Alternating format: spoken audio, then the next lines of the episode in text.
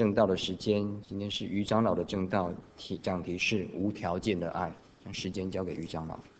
弟兄姐妹们平安，我们先一起祷告。先天父，我们为今天的时间献上感谢，为今天来到我们当中的每位弟兄姐妹以及新朋友都献上感谢。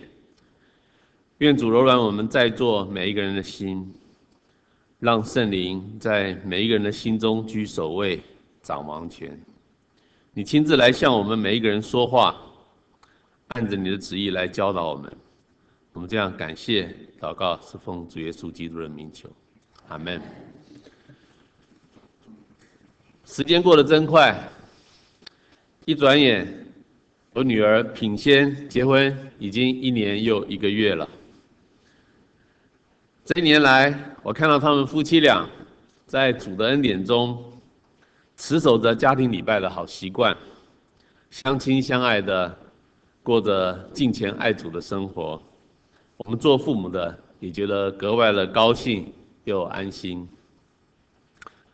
此情此景呢，让我不由得又想起将近二十年前，当品仙还在读小学三四年级的时候。那是他最叛逆的阶段。我太太青玲呢，常常会被老师请到学校去处理品仙和其他同学起争执的事情。品仙是一个非常聪明，但是也很有个性的小孩。青玲用尽了一切的方法，也没有办法有效的让品仙顺服和改变，真的觉得非常的头痛。我们夫妻俩呢，也常常在祷告中求主改变品仙固执的脾气。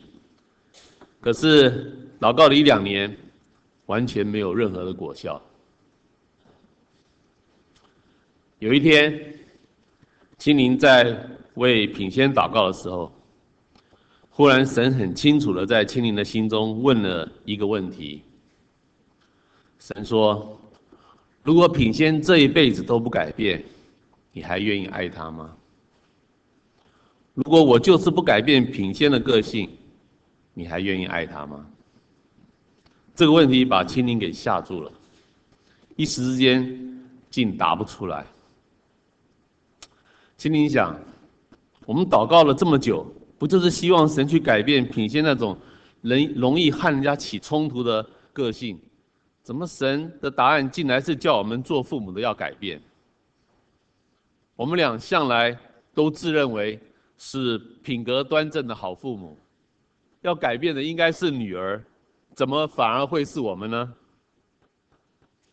这一天，神点醒了我们，原来是我们不喜欢女儿的个性，并没有无条件的接纳她这种与生俱来的个性，才会造成亲子间的冲突不断。我们不断的要求女儿要改变，仿佛就是在告诉她：如果你不改，我们就不爱你。其实是一种非常有条件的爱。我们自以为是为了她好，但是在她幼小的心灵里面，所能够感觉到的，只是父母不喜欢我。有了这种感觉，难怪我们怎么教她。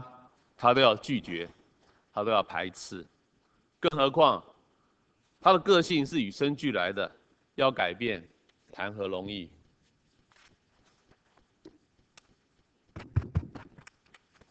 面对神如此明确的质问，青玲突然清醒了。他在祷告中向神回答：“我愿意爱他，即使他一辈子都不改变。”因为她是我的女儿，青玲内心中有了这样的决定之后，奇迹就开始发生了。突然之间，品仙许多原本让青玲很头痛的行为，譬如不服管教或者回嘴的行为，青玲忽然都变成可以接受了，也不再会因此而动怒。由于青玲的完全接纳，女儿的行为也在几个月后出现了戏剧性的改变。品仙与母亲成了最知心的好朋友。清灵得到了品仙完全的信任，品仙可以把内心中最深层的秘密告诉母亲，也不担心会被母亲责备。品仙与母亲的感情超过了所有与他同年龄最要好的同学的交情。即使到了现在，这对母母女还常常可以打电话。一聊就聊好几个小时，这在二十年前是完全无法想象，也是完全不可能有的事情。因为，在清灵向神承诺的那个祷告之后，清灵面对品仙，心态已经完全改变。清灵可以无条件接纳品仙个性中的所有特质，而不是一直想去改变他。感谢神的提醒。原来，无条件的接纳，才是亲子关系最有效的解决方案。无条件的接纳，不但不会把小孩子宠坏，反而会让小孩感受到父母无条件的爱，而更心服口服的接受父母的意见。父母亲无条件的接纳，会让小孩主动的珍惜与父母的关系。而不会故意去做让父母伤心的事。这种无条件的接纳，也正是主耶稣基督对世人的态度。他指的所有的基督徒在信主之后，都格外的珍惜与主耶稣基督的关系，也不会故意去做会让耶稣基督伤心的事情。主耶稣这种无条件的接纳，正是我们每一位基督徒。最好的榜样。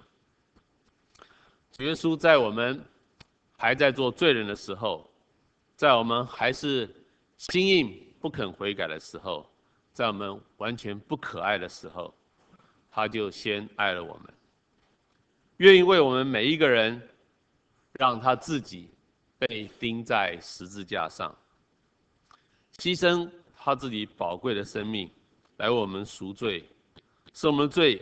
可以得到天父的赦免，使我们可以得到洁净、蒙救赎，重新有一个正直的灵魂，可以光明磊落的开始我们的新生命。耶稣无条件的爱，在路加福音第二十三章三十三到三十四节说，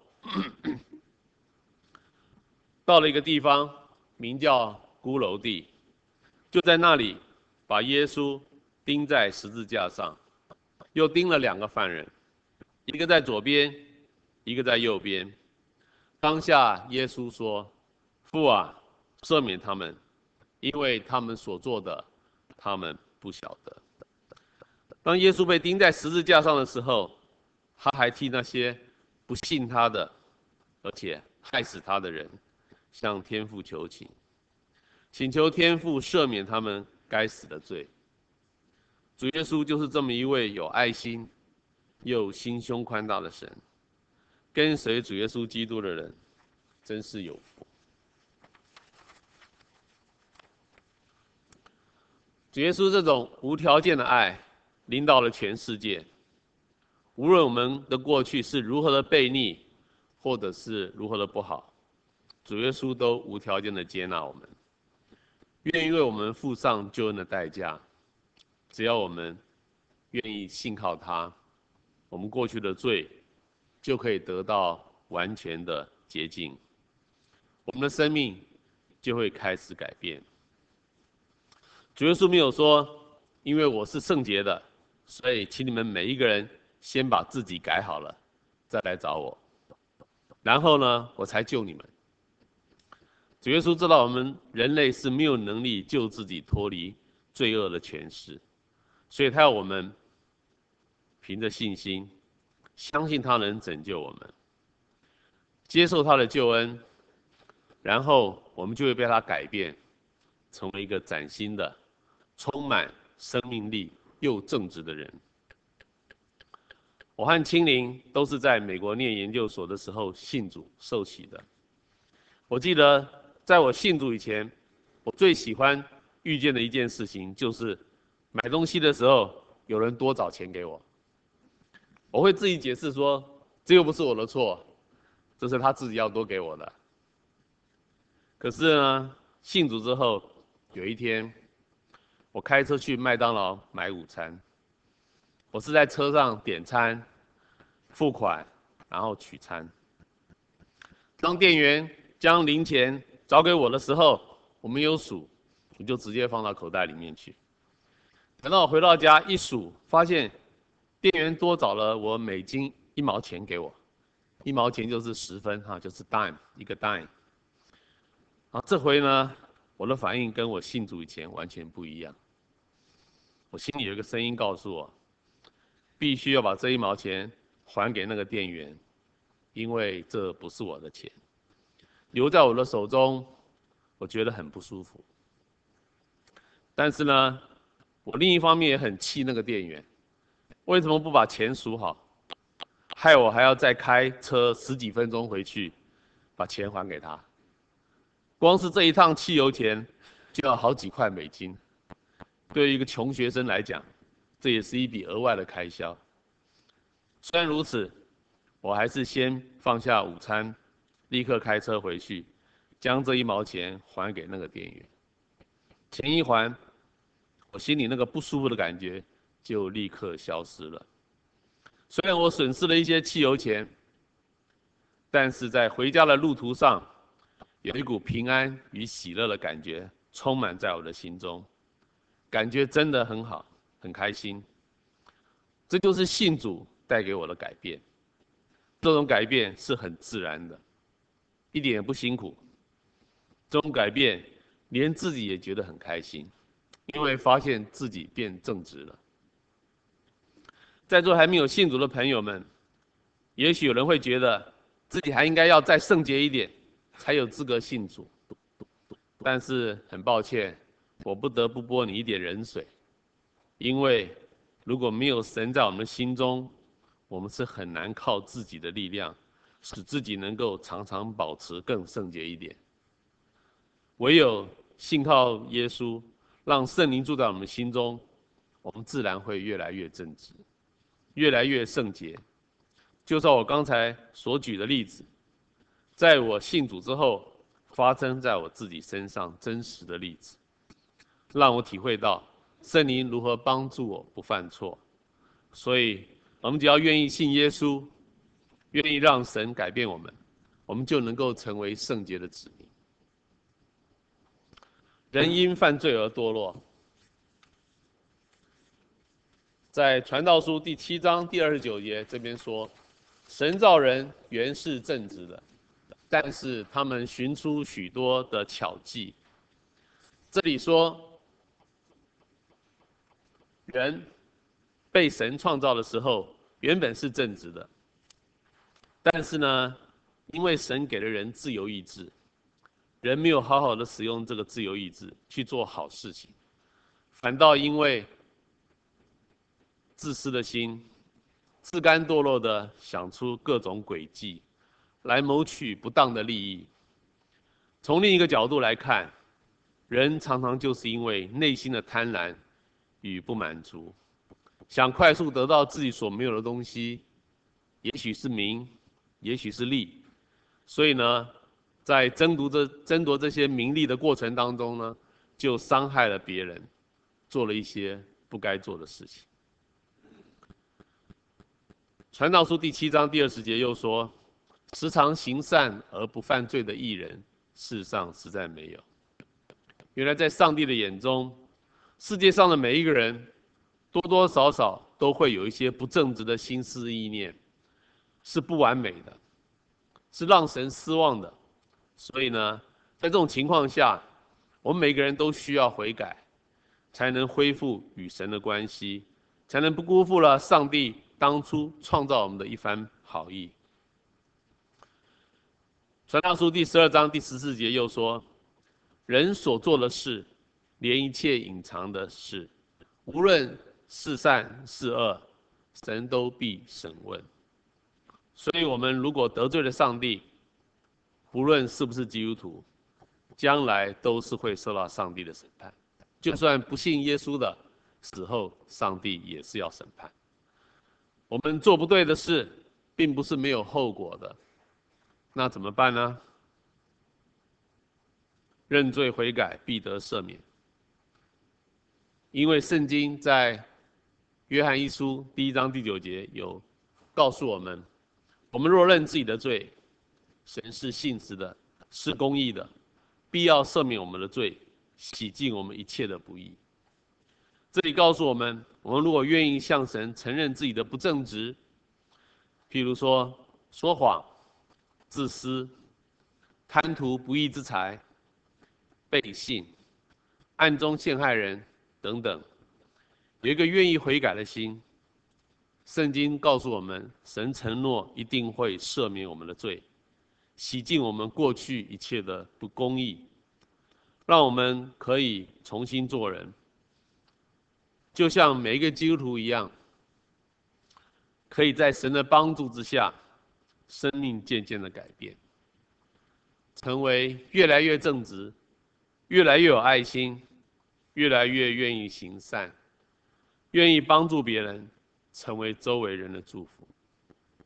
启示录第三章第二十节又说：“耶稣说，看哪，我站在门外叩门，若人听见我的声音就开门的，我要进到他那里去，我与他，他与我一同坐席。”今天主耶稣要借着我的这一篇讲道。在你们的心门外面叩门，如果你愿意打开心门来接受他，他就会住在你的心中，成为你一辈子的帮助，赐给你属天的福分，带给你心中无比的平安、喜乐与满足。耶稣是道路，是真理，是生命。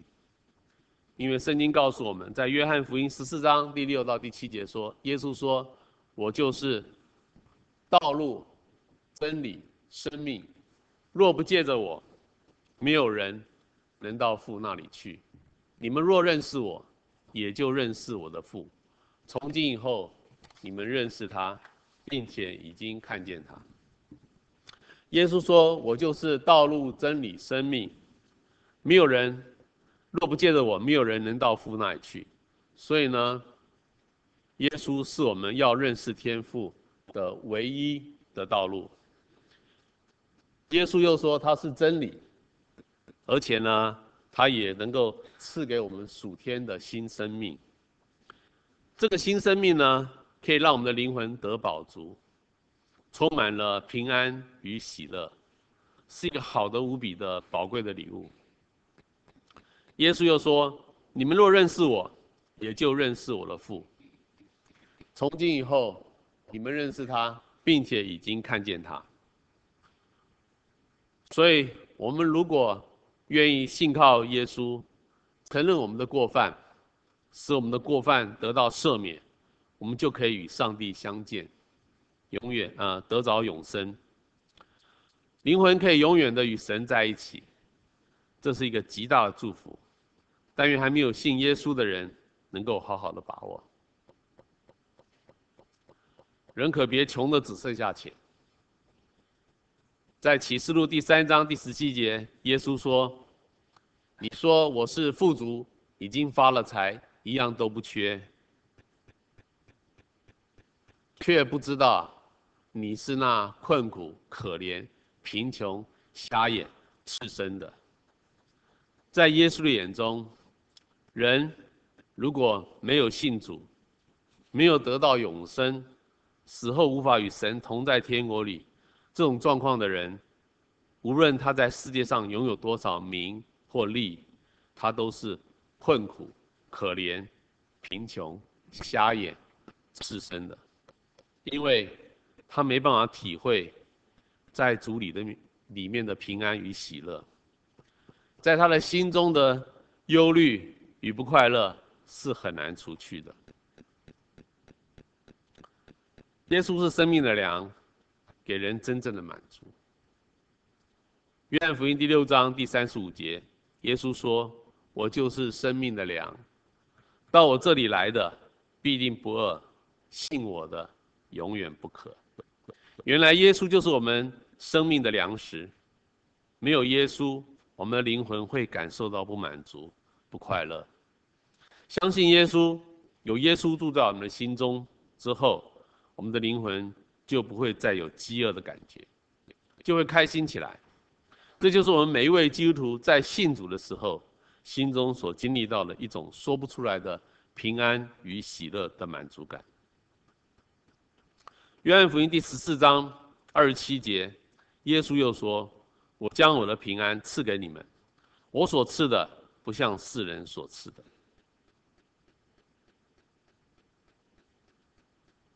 啊，这里说：“我将平安赐给你们，我所赐的不像世人所赐。”神所赐的喜乐与满足，是可以带给我们内心莫大的平安。这种平安。不是世界上任何名或利所可以达到的，也是世人所无法夺去的。所以基督徒拥有这种世人所无法体会到的真平安，其实是非常幸福的。人生苦短，不要蹉跎岁月。在诗篇第九十篇第十节，摩西说：“我们一生的年日是七十岁。”若是强壮，可到八十岁，但其中所经夸的，不过是劳苦愁烦，转眼成空，我们便如飞而去。连摩西这么有成就的人，都这样子说，我们就知道，我们的人生如果没有神的话，是多么的空虚，多么的无聊。这里告诉我们，光阴似箭。人生一转眼就要过去，如果我们不好好把握机会信主，从根本上让我们的人生做个改变，我们的一生可能都是劳苦愁烦，转眼成空，我们的一生就会如飞而去。诗篇第九十啊，同样一篇哈，也是摩西写的哈，这个第十二节，摩西又说：“求你指教我们。”怎样数算自己的日子，好叫我们得着智慧的心。摩西要求神来教导他。像摩西这么聪明的人，他还是需需要神来指导他，如何能够有智慧的来管理自己的人生，不要像一般世人一样，以错误的人生观和价值观，追逐错误的名和利。那些完全无法满足人心的空虚事物，白白浪费掉我们宝贵的一生。那什么才是最有意义的人生呢？约翰福音第十章第十节，耶稣说：“我来了，是要叫人得生命，并且得得更丰盛。”耶稣要赐给我们的是一个丰盛、充满祝福。又能够使我们满足快乐的新生命，不必等到死后，我们在信主之后，就立刻可以开始一个平安又喜乐的人生。在圣经的教导之下，把握每一天，做有意义又合神心意的好事，让自己将来死后，在面对上帝的时候。不会缴白卷，灵魂呢也不会被关在天堂的门外。这就是最有意义的人生。现在让我们大家都闭起眼睛来，低下头来，我问大家一个问题：今天你听到了这个好消息，圣灵又在你的心里面感动你，你愿不愿意把握这个机会？让自己的生命得到改变，摆脱过去那种空虚的生活，来经历一下过去从未经历过的充满喜乐又有意义的人生。你是不是愿意承认过去的生活中有许多得罪上帝的地方，今天你愿意来依靠耶稣，帮助你摆脱过去的不易，将你改变成为一个正直、有爱心又善良的人，使你的人生有正确的方向，不再被世界上错误的价值观所误导，让自己成为周围人的祝福，成为周围人的帮助。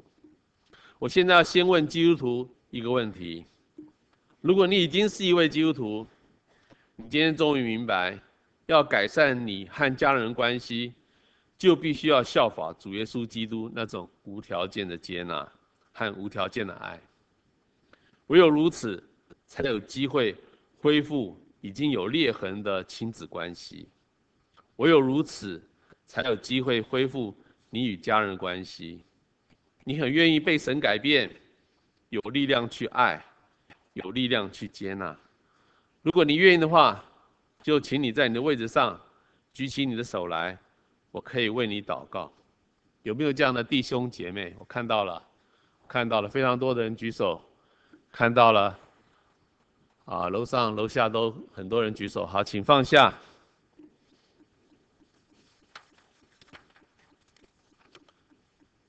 或者你因为忙于自己的工作，与神的关系越来越疏离，你很想与神恢复当初信主时的那种亲密的关系。如果你愿意的话，就请你弟兄或姐妹在你的位置上举起你的手，我可以为你祷告。有没有这样的弟兄姐妹？看到了，非常多的人举手。好，请放下。现在我要问。还没有信主的朋友们，如果你还不是基督徒，但是今天你听到了这个信耶稣可以得拯救的好消息，圣灵又在你心里面感动你，你愿不愿意把握这个机会，让自己的生命得到改变？如果你愿意接受耶稣基督这种无条件的爱，愿意接受耶稣基督成为你个人的救主，愿意经历神。所赐的平安又喜乐的人生，就请你在你的位置上举起你的手来，我愿意为你祷告。有没有这样的朋友？我看到了，楼下有两位，啊，有第三位、第四位。好，楼上有没有？好，我们看到楼下有四位，还有没有？好，请放下。你今天终于明白。过去各种追逐名利的生活，并没有使你更快乐，反而是带来更多的忧虑与不满足。今天你愿意让耶稣来导正你的价值观，教导你如何活出一个满足、快乐又有意义的人生。如果你愿意接受耶稣基督成为你个人救主，刚才还没有举手的，如果你还没有信耶稣，你愿意。成为基督徒，求你，请你把你的手从在你的位置上面举起来。还有没有？如果圣灵在你的心里感动你，你愿意接受耶稣基督成为你个人救主，请不要消灭你心中的感动，举起你的手来，我要为你祷告。我最后一次邀请，愿意接受耶稣基督成为你个人救主的。请举起你的手来，我为你祷告。还有没有这样的朋友？好，让我们一起祷告。